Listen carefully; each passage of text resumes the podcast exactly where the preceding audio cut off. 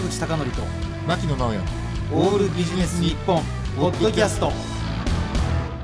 坂口孝則と牧野直哉のオールビジネス日本。本日のゲストをご紹介します。新興ミュージックエンターテインメントの播磨秀さんです。よろしくお願いします。よろしくお願いします。有馬です。よろしくお願いいたします。はい。はいそれではですねえっ、と播磨秀さんについてまず、えー簡単にご紹介させていただきたいと思います、はい。えー1964年生まれ、えー早稲田大学政治経済学部をご卒業。名門ですね。播磨さんいややっぱりあのー早稲田のうん。整形でこういうふうな業界ということはそういうふうなあの部活だったんですか？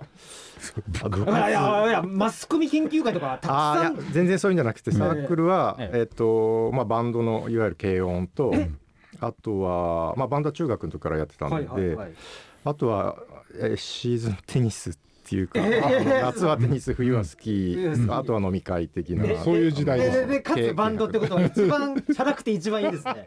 いやーちなみにでもねが楽器は？あ僕ベースですえねベースじゃあ誰に憧れられたんですうんまあ、好きだったのはやっぱポール・マッカートニーとジャコ・パストリアス。かはいはいはい。え全然ジャンル違うじゃないですか。あのまあポールはやっぱりその、まあ、ビートルズ原点なので,、えでやっぱあれだけのベースを歌いながら弾くっていうのはすごいなと思ってましたし。あのミッシェルのベースラインとかなかなかあれ歌いながらあのいやいや。やるって難しいですよね。まあ本当そういうの多いですよへねー。でやられていたバンドは何だったんですか？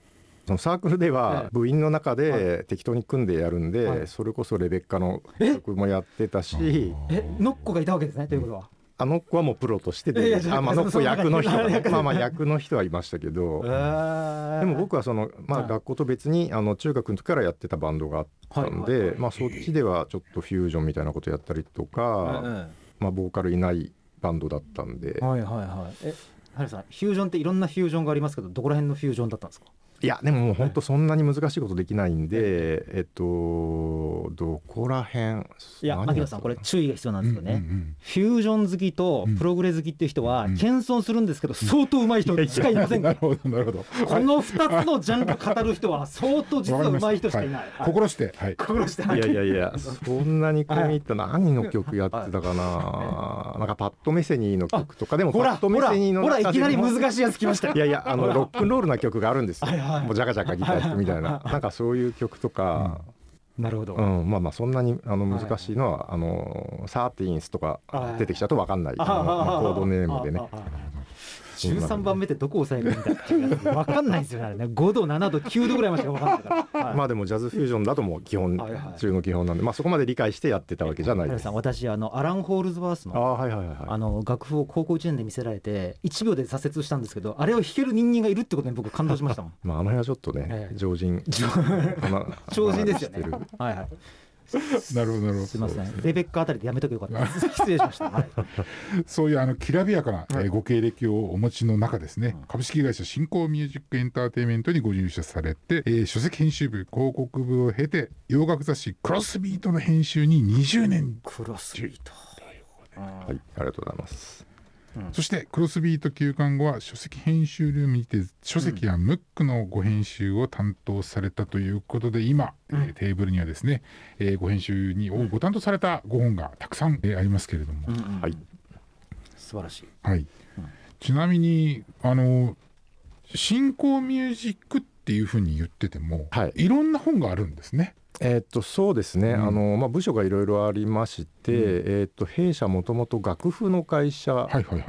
で、実は戦前からやっていまして、うんうん。えー今年91周年かなとか、うんまあ、長いことやってるんですけど、まあ、楽譜とかあの楽曲の管理うん。っていうのが一つ大きな柱で、それと別にそのいわゆる音楽雑誌とか、うん。あーまあ、音楽だけじゃないんですけどあの書籍とかムックを出しているという形ですね。いいですか？ご本の話を、私ねこのホットサンドレシピ100ってこれね、はい本当にあの播磨さんにお目にかかる前からこれ読んでてですねこれ結構作ったことあるんですけど ありがとうございます。これあのホットサンドレシピっていうのはまさにこう食パンのホットサンドのレシピがあるんですけど坂口さん、うん。この三色おはぎをあのパンに挟むとかってこれ絶対坂口さん食べないでしょ？ああこれなかなかアナーキーですね。あ。の禁断のねあの炭水化物を炭水化物。炭炭水化物。はこれがでもたまらない。これはこれはこれ私一回作ったことあるんですけどこれ抜群にうまいんですけどこれ本当に体に良くない あー。思うものですね。ま。さにね、うん。音楽かと思いきやいや一そうなんです。冊目がホットサンド。ホットサンドなのでこれはねかなりおすすめでっていうのはねこれ素晴らしいのがあのこういう具材入れましょうっていうのもあるんですけどあのこう調味料っていうかねそういうのをちゃんとこういうの使いましょうってやってるのがこれ秀逸なんですよ。うん。ありがとうございます。はい。ちなみにこれどういう企画意図って これはですね、えっともともとまあ僕まあクロスビートにいたわけなんですけど、で途中からそのまあ雑誌が苦しくなってきて、でお前はレギュラーのページはやっていいけど、それ以外はもう担当しないで本を作れと言われて、まあだから雑誌の編集部にいた時からもう書籍を始めていて、で最初はもうね別に企画のストックとかもないので。知り合いになんか企画とかあったらっていう話をしていったら、えー、とこのホットサンドレシピの監修されているのが、えー、と大林千組さんうん。という方で、えー、と映画監督の大林信彦監督の娘さんなんですけど、なるほど。たまたまあの家が近所であの彼女も下北沢住んでいたので、うん。えーとまあ、ちょっと飲み友的な感じでいたんですけど、でなんかその大林さんがフェイスブックでホットサンドクラブっていう要するにホットサンドの仲間みたいな、まあ、ちょっとまあサークル的なことをやっていてでそれを本にまとめたいっていう話でいらっしゃってで弊社としても営業に、えっと、ホットサンドの魅力を伝えたいっていうことで会社にいらっしゃっていただいてで作って営業に食わすみたいな。えでこれはいいねって話でやってみようかみたいなのがあったっていういや経緯ですそれは美味しかったでしょうね。これ。そうですね、えっと、その本時にだからやっぱりあの大林さんが一番言っていたのは、うん。もうホットサンドというともうジャムとかチーズとかハムとかうん。そればっかりだと、うん。だけどホットサンドはパンは食べるお皿ですと。うん。おお 名言出ました。何を乗っけてもいいんだというところで、えっと、自由にホットサンドは自由ですっていうのがこの本なので、なんかだからあの自由にいや本当自由ですよ。でも有馬さんよく言われるのが、はい。出版社によって書店の強い棚があるとあもちろんですね。だから営業がこの棚はなかなか取れないんですってよく言われるんですけど、はいはいはいはい。大変失礼ながら新興ミュージックエンターテインメントさんとうん。ホットサンドレシピってねちょっとちょっと不得意分野なのかなと思ったんですが。そうですね、ええ。まあだから結局あのこういう、まあ、音楽の本はねもちろんうちたくさん出してますしあのーなんていうかまあ、ノウハウとかもあるんですけど、うん。そうじゃない場合はやっぱりそのなんだろう、まあ、著者さんの発信力だったりとかでこれの場合は、えー、とその大林千組さんが海野千佳さん漫画家の、うんうんうん。とあの懇意にされてまして、で海野さんがこの帯の、えー、とコメントとイラストをくださったりとか、まあ、中のページにも参加してくださったりとか、うん。そこはまあすごく大きかったと思いますね。で海野さんが、まあ、あの例えばツイートしてくださったかどうか忘れちゃいましたけど、うんなんか海野さんも何か言ってくださってでファンの方にも注目してもらえたっていう。であとやっぱりこれホットサンドのレシピ本って多分世界初ぐらいなんですよ。ああなるほどなるほあのサンドイッチのはたくさん出てますけどそういう意味でまあ一番最初で、えー、とこれが売れた後にやっぱ何冊もそうですよね。類似表がうん。出てきてます出てたりとかっていう、まあそういうタイミングもあったかもしれないですね。あのここ数年このホットサンドを作る器具がはい。ここ最近流行ってますけど、えー、とそうですね。多分この本が出たうんうん。頃はそんなにたくさんなかったと思いますけど、えー、と今はもう多分アウトドアでそうそうそう。ホットサンドやる人が増えてその辺で流行ってるっていうのもあると思いますね。火付け役みたいなまあまあまあそういった形になりましたね結果として。はい。じゃあまず牧野さんも買ったはい。ホットサンドレシピがありがとうございます。100ワンハンドあレッこれがまあ僕が今まで手がけた中で一番売れた本です。おおで牧野さんこれに注目されたんですね。これに注目しました。もうだってこれほとんどやりましたマジ。おー中。すごい。はい。本当ですか？中やりまして。ただあのうん。あのちょっとねやっぱりあのこう年齢的にもこう罪悪感を感じるレシピが多い。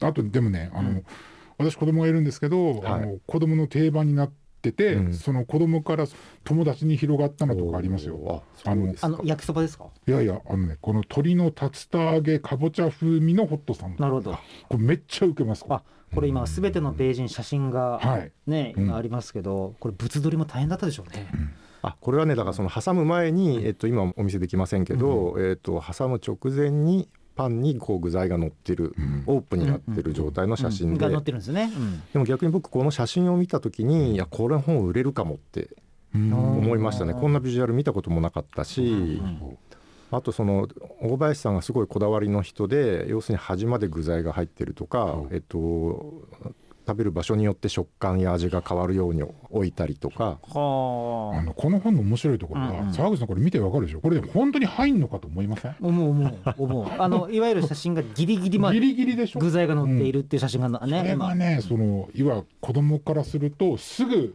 竜田揚げが出てくるとかそれでいいらしいあですよ。パンの耳じゃなくてそうそうそういきなりいきなり本題にそう。突入できると。できるのがいいらしいですよ、これでも本当に今でも全然作りますね。あね。よかったです。ありがとうごいざいます。あとこの前日の夜あの残り物ね。残り物、はいこの前夜のおかずでホットサンドっていうやつで、これなんかもう超作ります。このミートソースが残ってこれをホットサンドにするとか、はいはいはこれでもパンの味とかレベル感によってだいぶ違うでしょ？まあそうですけど、あのホットサンドにやっぱりこうする段階でいや美味しいパンの方がもちろんいいんですけど、うんうん。いや私は普通の食パンで全然いける、うん、と思いますけどね。ねっていうかホットサンドの本ってはい。この取り方しかないですよね。い。そうですね。結局あの挟んじゃうと もう見えないので。そうそう見えないから。あそうですね。断面しかないですよね。断面しかないから、うん。だからこの取り方がまたこれ秀逸だなというふうに思ってですね。あありがとうございます。はい。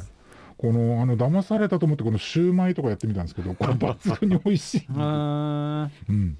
はい、そんな本でございます。はいはい、ありがとうございます。で、あのまあでもやっぱり基本的にその音楽に関するはい。ことがそのを出されてるっていうことです、あまあね。一番メインはそこですね。そうですよねはい例えばあの雑誌とかで言うとそのまあヤングギターだったりとかバーンだったりとか、坂口さんバーン。そうですねうん。はい。中学生ぐらいが買ってますねあ30年ぐらい。すごい。一番収録時に新しいのが、うんえっとミスタービッグあだったんですよでしたっけ。うんうんうんうん。で先月がメタリカだったかな、うんうんうんうんはい、ちゃんと読んでますよ。はい。なるほどなるほど、はい。でそういった音楽の本もありながらこのホットサンドレシピ、えー、と100というのが一番売れた本ということなんですけれども、うん。それ以外にもいろいろこう思い入れがあったりとか、うん。そういう本があるということでご紹介いただければと思うんですけど、どれにしましょうあそうですあ、ね。はいね今ね目の前に。目の前にたくさんね。本がありまして、最近で言うとあの町としてあのいろいろと盛り上がっている下北沢。えー、とこちらまあ僕あのー長いこと住んでるんですけど、うん。あの駅が地下化されるっていう、まあ、話がずっとあってただ現実にこうやっぱ駅が壊されていって、えー、とのを見てるうん。中で、これちょっと記録に残しとかないとってダメだいうあのーふと思い立ってですね、まあ、それで企画した本なんですけど、まあ、下北沢にゆかりのある方たちにお話を伺ってそれをまとめようとあのちょっと本のタイトルが今多分みんなあ言ってないです。分かってなかった。すいません、はいはい。えー下北沢物語。下北沢物語、うん物語、ねひらがなでございます、うんひらがなはいはい。はい。このあれですよね。だって下北沢ははい。駅がはい。地上からなくなりましたもんね、そうですね。結局だ線路もうん。全部駅もなくなって、うんで地下に入ってしまって、うん。それとともにあの大規模な再開発、まあ、ずっとしてたんですけど、うん。えーやっとまあ去年ぐらいに一通り終わって、えー、と本当は終わりじゃないんですね、うん。あの駅前が今広場っていうかあの更地になってますけど、うんあそこにバスターミナルができるっていう。そうなんだ。でそのバスターミナルができるにあたってはそこに入っていくための太い道を作らなきゃっていう,、うんうんうん。そこまでが再開発になっていて多分この後またうん、どんぐらいだろう20年とかかかるのかもしれないですけど、まあ、そういうことによって結局駅が地下になるだけじゃなくてもう街全体がもう変わってしまうっていうところでそうですね。そうん。れになんとなくこう使命感じゃないですけどでまあ記録したっていううん。形でだからその下北沢地上駅の最後の日のえー、と最終電車が出る時の写真も撮りに行って、載ってますよね。はい。あと下北沢が昔はただの原っぱだった時の写真とかうん。昔の写真も、えっと、手配して載っけてますし、実際計画が出てから地下に行くまで長かったですもんねこれ。そうですね。確かね、うん、3 4 0年はかかってるあのちなみに私あの小さい頃あの千歳船橋に住んでいてあはいはいはいはい。でその頃からもう複々線化計画っていうのがあってあーそうですねなので一体いつになったらってずっと思ってましたもんね。確かねえっとなんかその書類を見せてもらったことがあるんですけど、はい1964年から計画してまいりましたみたいなことが書いてあってで僕64年生まれなんで、自分が生まれた時からやってんだこれっていうんんんうんうん感じで見てましたね。確かにね当時のその小田急線の混雑とかってもうすごかったですもんね、はい、はいはい本当に。そうですねと。いうことで、えっと、播磨さんご自身もこうもう下北沢にお住まいということなんですけど、下北沢もう長いんですか、えー、とそうですね。僕30の時に引っ越したと思ってたんですけど、はい。あのこの間書類見たらもうちょっと後みたいで あのまあでもいずれにしろ、えー、と二十何年かは、はい、住んでる感じですね。あの下北沢というのはその例えばその駅がこう地下に潜るっていうこと以外にもやっぱりそのいろんなこう、まあ、はい。文化というかサブカルというかそういったところでもやっぱりすごく魅力的な街ですよね。あえて魅力的だったとここでは言っちゃいますけど、うん。あのかつては、あの個人店が多かったんですねすごく。うんで個人店って結局個性が出るうん。面白いお店なわけじゃないですか。でそういうところがすごくあの良かったし、あの好きだったんですけどもう最近は多分店舗の3割古着屋みたいな。でなんかどっか閉めちゃうとえあとまた古着屋みたいななってきて、まあ、もちろんそれがね今の街の魅力につながって若い人に来てもらってるあの盛り上がってるのはいいと思うんですけど、うん。まあ、ただその面白みは、まあ、あんまり個人的にはなくなっちゃった。うんあー感じはありますね。でも個人店が失われちゃってるんですか？やっぱり。あの結局街としての、はい、まあ、人気は上がってるわけなんですね。それで家賃が上がって個人でお店出しにくいみたいな感じは大きいと思いますうねん。だその分なんか面白いお店が周辺の一駅ずれたところにできてたりとか、へあのーまあ一駅あの辺だとね、と10分も歩けば隣の駅まで行けるんで、え、うん。だ今あの隣の世田谷第一駅が、うん。まあ、あのドラマのあれで注目されて去年。あでそっちの方にカフェが新しく何軒もできててでも平日の昼間ここ人いないけどここんなにお店できて大丈夫かなみたいな。うんのがあったりしますね。確かにあれですね。小田急線の複線化によって再開発された、はい。い、ろんな駅のお店ってたまにねテレビなんかでも紹介されるっていうこと。だからそこはい。広がってるんですかね、逆に下北沢はちょっとやっぱりなんていうんですかこう街としての魅力が上がりすぎて、はいはい、ちょっとやっぱりこうねあの簡単にはこういろんなことができなくなっちゃったっていうそういう部分があるんですかね。かもしれないですね。うん。あとまあ見てて思うのはあの商店街が5個ぐらいあるんですよ。え。でそれぞれが、まあ、もちろんね一緒になって何かやることもあるんでしょうけど、うん。ただここの商店街だけがやってるお祭りとか、うなんかそういうのもあってでもやっぱりそういうのってあの中央線沿線の駅を見てると、うん。やっぱ商店街なりその地元の人たちがその魅力を失わないようにうん。いろいろと頑張ってる感じはするんですけど、うん。ちょその辺がどうなってるのかなっていうのは、まあ、ちょっと見てて思いますよね。なるほど。うん沢口さん大変です。はい。話を聞きすぎです。そうですよね。まだ全然おあれそなうんですけど、早稲田大学時代の 早稲田大学時代のこと。ノッコはどうでもよかったんですすみません。まあ、その辺はもうザクザクザクザク。はいはいはい。切っていただいて、ということで今こういろいろお話のあったところでございますけれども、じゃああと一冊だけですねあのちょっと、えーご紹介していただきたいと思うんですけれどもこの「すべての季節に君がいて」私ねこの本拝見した時に、はい、普通の小説に比べてもこれはちょっとあの中身作るの大変じゃなかったかなっていうのはあの文章と写真とっていうのを組み合わせながら全ページ作っていくって結構大変じゃなかったかなと思ったんですけどはいはいはいはい。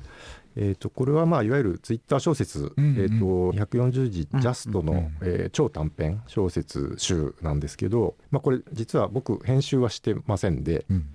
えー、とその方にやっていただいてるんですけど、そのセレクションとか、うん。でえっと写真との組み合わせとかそういうのはあの基本的にその編集の方と著者でやられてるんで僕はまあ「あそうですか」って言って見てたっていうところなんで、まあ、うん。苦労は特にはしてないんですけど、なるほど。まあでもこのやっぱ作者のあの神田美桜さんという方ちょっと前にまた新刊も出てますけどあのその140字でこんだけ表現できるんだっていう,、んんん。まあ起承転結ぐらいまでそこに入っているしうん。うんあとやっぱ最後の1行で「えっ?」ていう展開が結構多くって、うんその辺はやっぱり、うん、すごい才能だなと思いますね。